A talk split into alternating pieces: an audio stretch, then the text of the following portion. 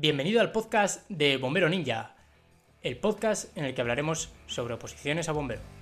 Comenzamos.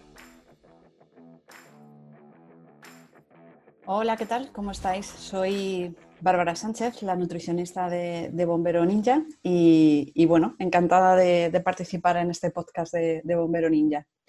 El motivo por el que esté haciendo hoy este episodio es porque varias personas nos preguntaron a través de, bueno, en los comentarios del curso, nos preguntaban mucho sobre un tema que está bastante de actualidad, que es el ayuno intermitente.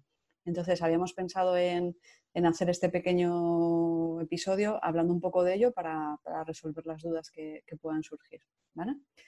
Os comento, ¿qué es el ayuno intermitente o qué entendemos por ayuno intermitente? ¿Qué es lo que se conoce ahora mismo?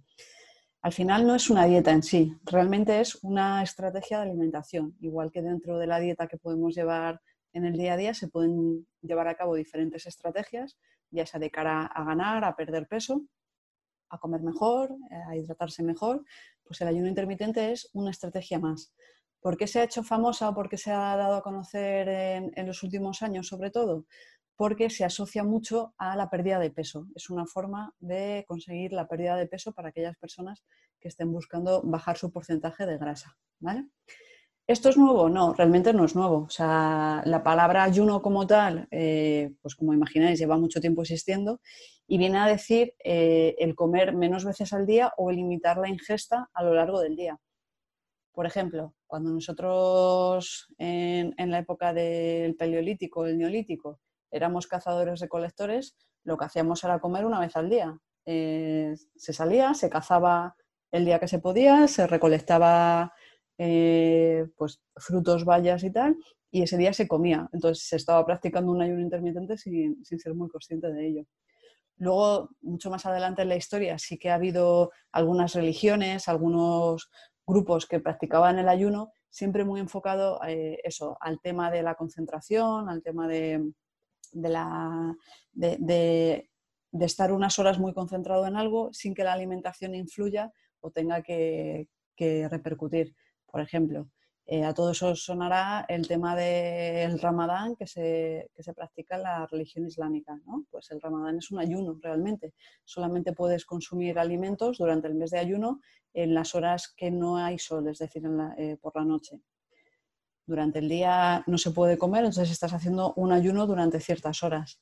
Los monjes, cuando se iban a, se concentraban también o, pasaban estos días de oración, hacían lo mismo, a lo mejor comían una vez al día, durante la mañana o durante la noche, para luego estar todo el día concentrados en el trabajo que, o en la oración o, o en lo que estuvieran haciendo.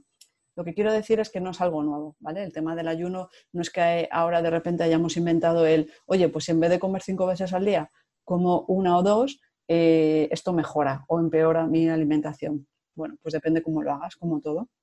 Sí que es verdad que durante los últimos años, el último siglo, se utilizaba mucho el tema del ayuno para tratar patologías, sobre todo las patologías digestivas.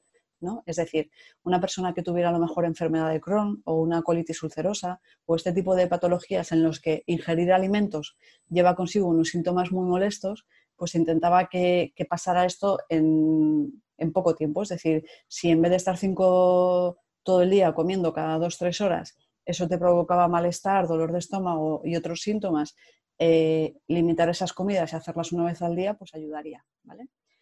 Lo que os digo, por eso viene, de ahí viene todo el tema del ayuno. Pero bueno, ya volviendo al concepto actual que tenemos, el ayuno intermitente como tal, lo que, lo que muchos de vosotros hayáis escuchado, ¿en qué consiste realmente este ayuno intermitente? Pues en limitar, lo que os decía, limitar las horas en las que comemos. De forma natural, ya todos, todo el mundo lo hacemos, es decir, nosotros limitamos la ingesta en las horas de sueño, obviamente, si estamos dormidos no estamos comiendo, pues eso es una forma de ayuno también.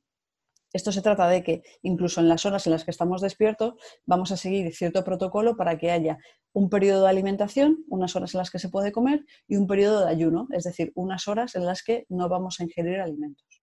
¿vale? ¿Este tipo de estrategia está recomendada para todo el mundo? Pues como todo, no.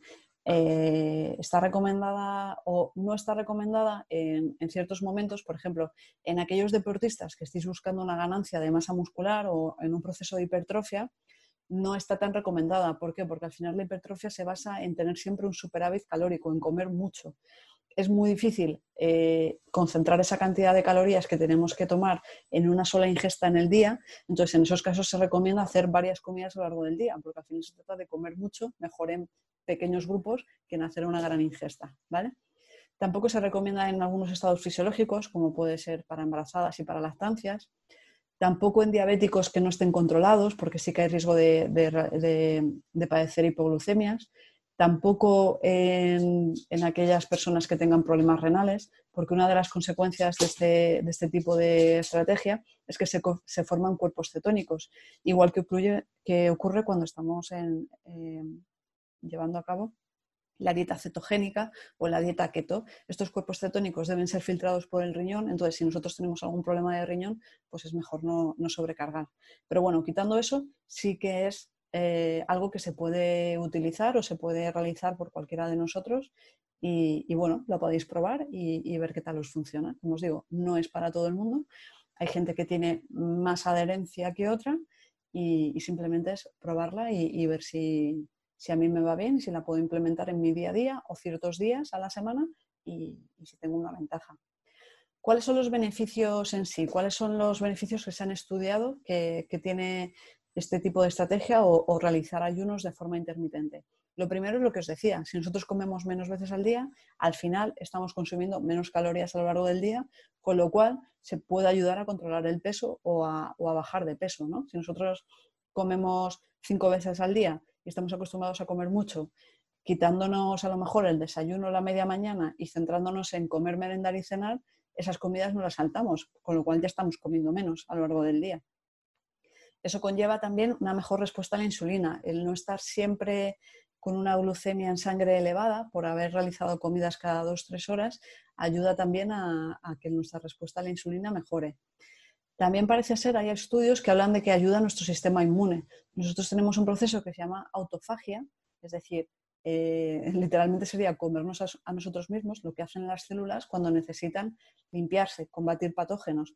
Cuando entra una célula patógena o, o cualquier tipo de organismo, las células la atacan. Entonces, durante ese periodo de ayuno, aquellas células que no estén funcionando bien son las células de alrededor las que van a atacarle, por decirlo de alguna manera, y, y se lo cargan, ¿vale? Más ventajas. Parece ser que aumenta la hormona de crecimiento. Esto también eh, ayudaría, lo que os decía, en algunos procesos fisiológicos y sobre todo para deportistas. A mucha gente le ayuda a controlar la ansiedad. Es decir, si yo tengo eh, problemas de ansiedad con la comida, el hecho de que haya unas horas en las de aquí es que no vas a comer, o sea, no te preocupes por ello, puede ayudar a, a no estar pensando todo el tiempo en comida, ¿no? Alguien que tenga eh, mucha necesidad de dulce, por ejemplo.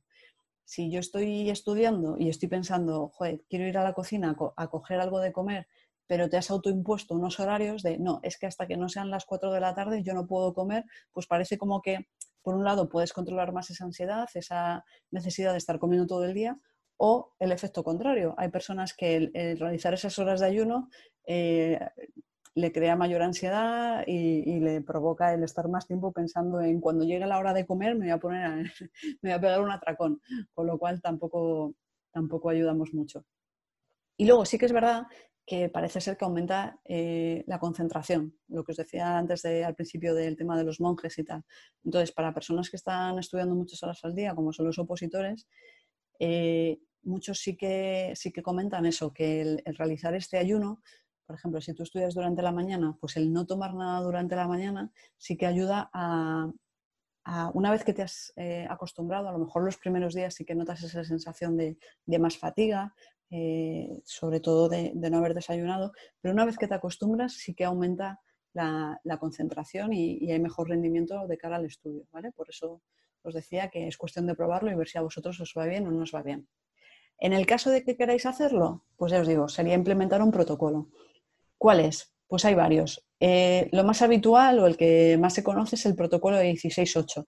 16 horas realizando ayuno, 8 horas en las que concentro las comidas. ¿De qué, ¿En qué consiste? Pues si contamos con que nosotros ya dormimos 8 horas, sería restar las 4 horas previas del sueño y eh, alargar cuatro horas más desde que me levanto para conseguir llegar a esas 16 horas. Es decir, por ejemplo, si yo la primera, no sé, yo me voy a dormir a las 12, voy a intentar adelantar la cena a las 8 de la tarde. Entonces esa va a ser la última comida que haga.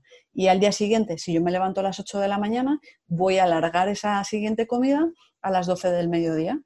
De forma que he estado 16 horas sin comer y ya directamente me he saltado, por decirlo de alguna manera, el desayuno y solamente hago una comida y cena o comida, merienda y cena durante esas 8 horas en las que sí puedo comer. Yo recomiendo empezar por algo más sencillo, como un protocolo 12-12, es decir, retraso un poco el desayuno por la mañana, estoy 12 horas sin comer y veo qué tal me sienta. Eh, la cena la hago un poquito antes de irme a la cama, entonces, por ejemplo, puedo desayunar a las 10 de la mañana y cenar a las 10 de la noche y ya estoy 12 horas comiendo y 12 horas sin comer. Cuando hablo de 12 horas de comiendo, ese periodo de alimentación no es, estar todo el rato comiendo, sino realizar las comidas normales que irían en esas horas, ¿no? Desayuno, comida, cena. Entonces, eso es una forma de, llevarlo. Ya os digo, lo habitual es intentar implementar o aumentar esas horas hasta las 16, que es cuando se ha visto que realmente tiene algunos beneficios esta, esta estrategia. Entonces, probarlo y me contéis qué tal. Unas premisas a tener en cuenta si es que lo, lo vais a llevar a cabo. Lo primero, estamos hablando de alimentos sólidos. Sí que podéis beber, sobre todo agua. Sea, que nadie esté 12 horas sin beber o 16 horas sin beber, porque es muy importante estar bien, bien hidratado.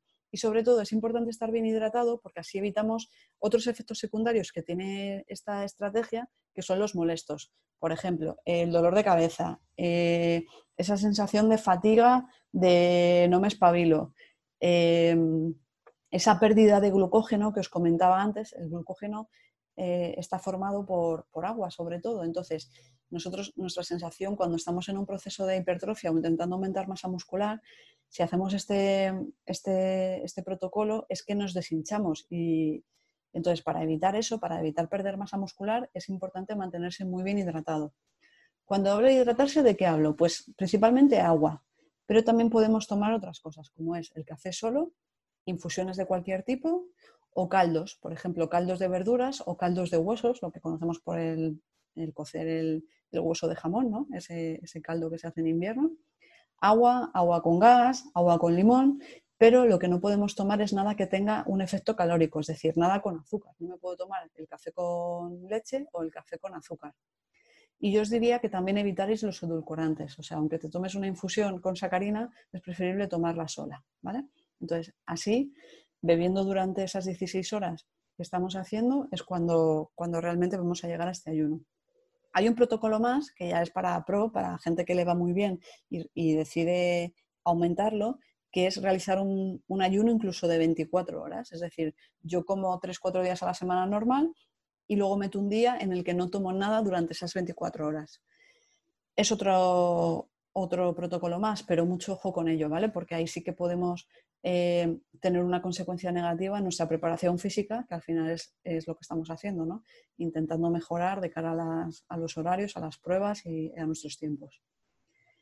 Inconvenientes de este ayuno intermitente, lo que os decía, no es para todo el mundo. O sea, no a todo el mundo le va bien, no todo el mundo tiene una buena adherencia. Hay gente que me dice, mira, yo es que si no desayuno no soy persona y ya no rindo durante el día.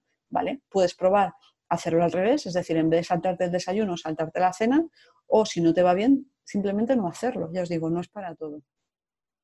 Mucho ojo con aquellas personas que tengan o hayan sufrido algún trastorno alimentario.